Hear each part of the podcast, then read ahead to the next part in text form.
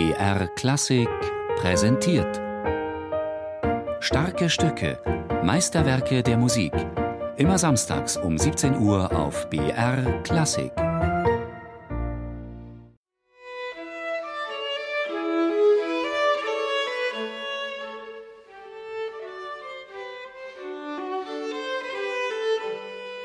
Diese Stelle ist extrem abgefahren für die damalige Zeit und ist sehr revolutionär, weil die harmonische Wendung ist so unerwartet und verrückt, dass man denkt, mein Gott, was passiert denn hier? Ich liebe diese Stelle, das ist einer der Gründe, warum das Konzert so gut ist.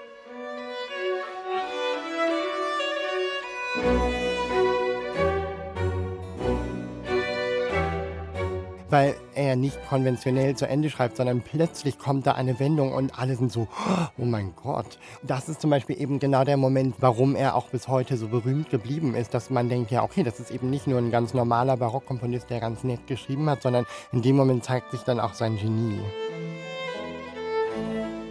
Für den Bratschisten Niels Mönkemeyer ist diese unerwartete Wendung im dritten Satz des Bratschenkonzertes in G-Dur von Georg Philipp Telemann eine Art melodischer Ausgangspunkt für die eigene Interpretation.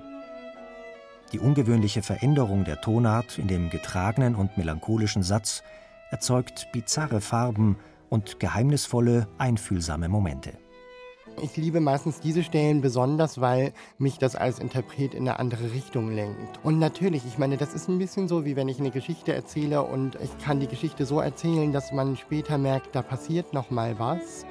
Oder es ist einfach nur ein nettes, geselliges Märchen. Und wenn ich weiß, später gibt es eine ganz extreme Wendung, dann darf ich natürlich vorher nicht die Geschichte so erzählen, als würde ich nur zum Supermarkt gehen, sondern es ist dann wirklich was Besonderes, was gerade passiert. Und insofern gehe ich oft von den Stellen aus, die mich am meisten ansprechen oder die mir am meisten sagen und überlege von da, was das für die ganze Geschichte des Stückes bedeutet. Die Geschichte der Bratsche als Soloinstrument ist im Barock zum Entstehungszeitpunkt des Konzertes noch sehr jung. Telemann war einer der ersten, der sich dieser Herausforderung annahm. Da es zu dieser Zeit kaum gut ausgebildete Bratschisten gab, lernte Telemann neben Violine auch Viola. Johann Matteson, Musikschriftsteller und der Herausgeber von Telemanns Autobiografie, schrieb 1713 über die Bedeutung der Bratsche Die füllende Viola Violetta, Viola da Braccio oder Brazzo, ist von größerer Struktur und Proportion als die Violine.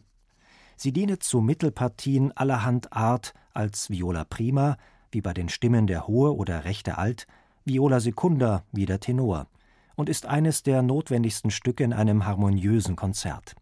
Denn wo die Mittelstimmen fehlen, da wird die Harmonie abgegeben, und wo sie übel besetzt sind, da wird alles Übrige dissonieren.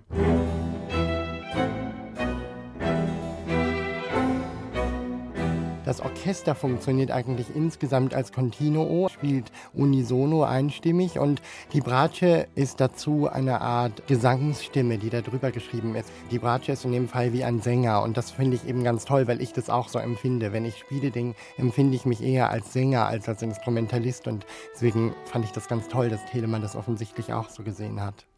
Die Bratsche als eigenständige Gesangsstimme. Das exponierte Telemann deutlich in der Barockzeit – im Gegensatz zu seinen Zeitgenossen wie Locatelli, Gimignani oder Bach.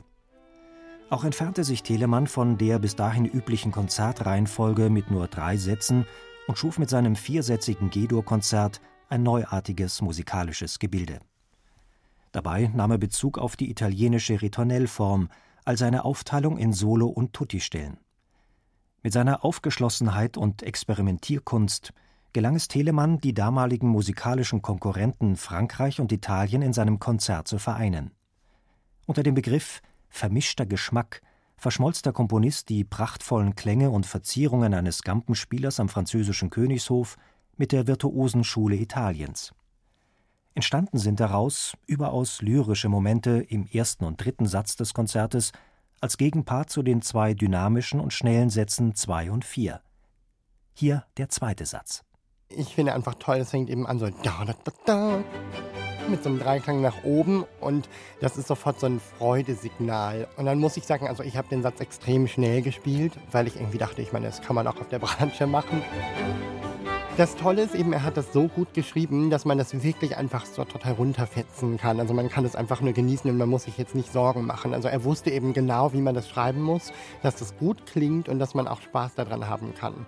Ach, ich meine, ohne Risiko macht es ja alles sowieso keinen Spaß. Das ist ja langweilig dann. Also man muss dann schon was riskieren und einfach loslegen und dann hoffen, dass man heile am Ende wieder ankommt. Das Tempo der beiden schnellen Sätze ist offensichtlich der eigenen Interpretation des Solisten überlassen. Nicht zuletzt, weil die bloße Bezeichnung Allegro in den Noten im Barock noch kein einheitliches Tempo vorgab. So überließ Telemann dem Interpreten diese Freiheit, nicht zuletzt, weil er den Part der Bratsche überaus gekonnt, klanglich wie spieltechnisch in Szene setzte.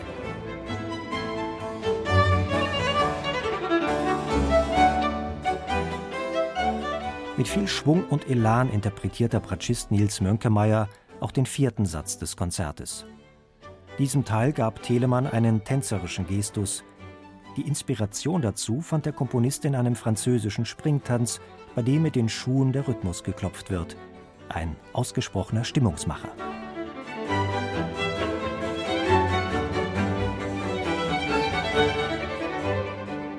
Das ist so ein Stück, wenn man das hört, also am Ende haben alle gute Laune. Weil das hat so eine Fröhlichkeit und das ist sehr ansteckend. Und das ist auch für mich selber so, wenn ich das spiele, am Ende habe ich auch bessere Laune. Also wenn man sich ein bisschen matt und energielos fühlt, dann ist das die Musik wie so eine Adrenalininjektion. Und wenn ich auf der Bühne bin, dann gibt es natürlich die Stücke, wenn die sehr ruhig und getragen und sehr ernst sind und mein Herz klopft wie wild, dann ist das so, dass man sich erstmal runterbringen muss und das ist eher schwieriger. Aber bei dem Stück war das für mich von Anfang an so, dass man seine eigene Aufregung und diese Anspannung, die man hat, so nehmen kann und umwandeln kann in Freude und in Lust am Spielen und auch, dass man das Publikum so mitreißen kann. Und das funktioniert bei dem Stück wahnsinnig gut. Also es ist sehr interpreten- und publikumsfreundlich.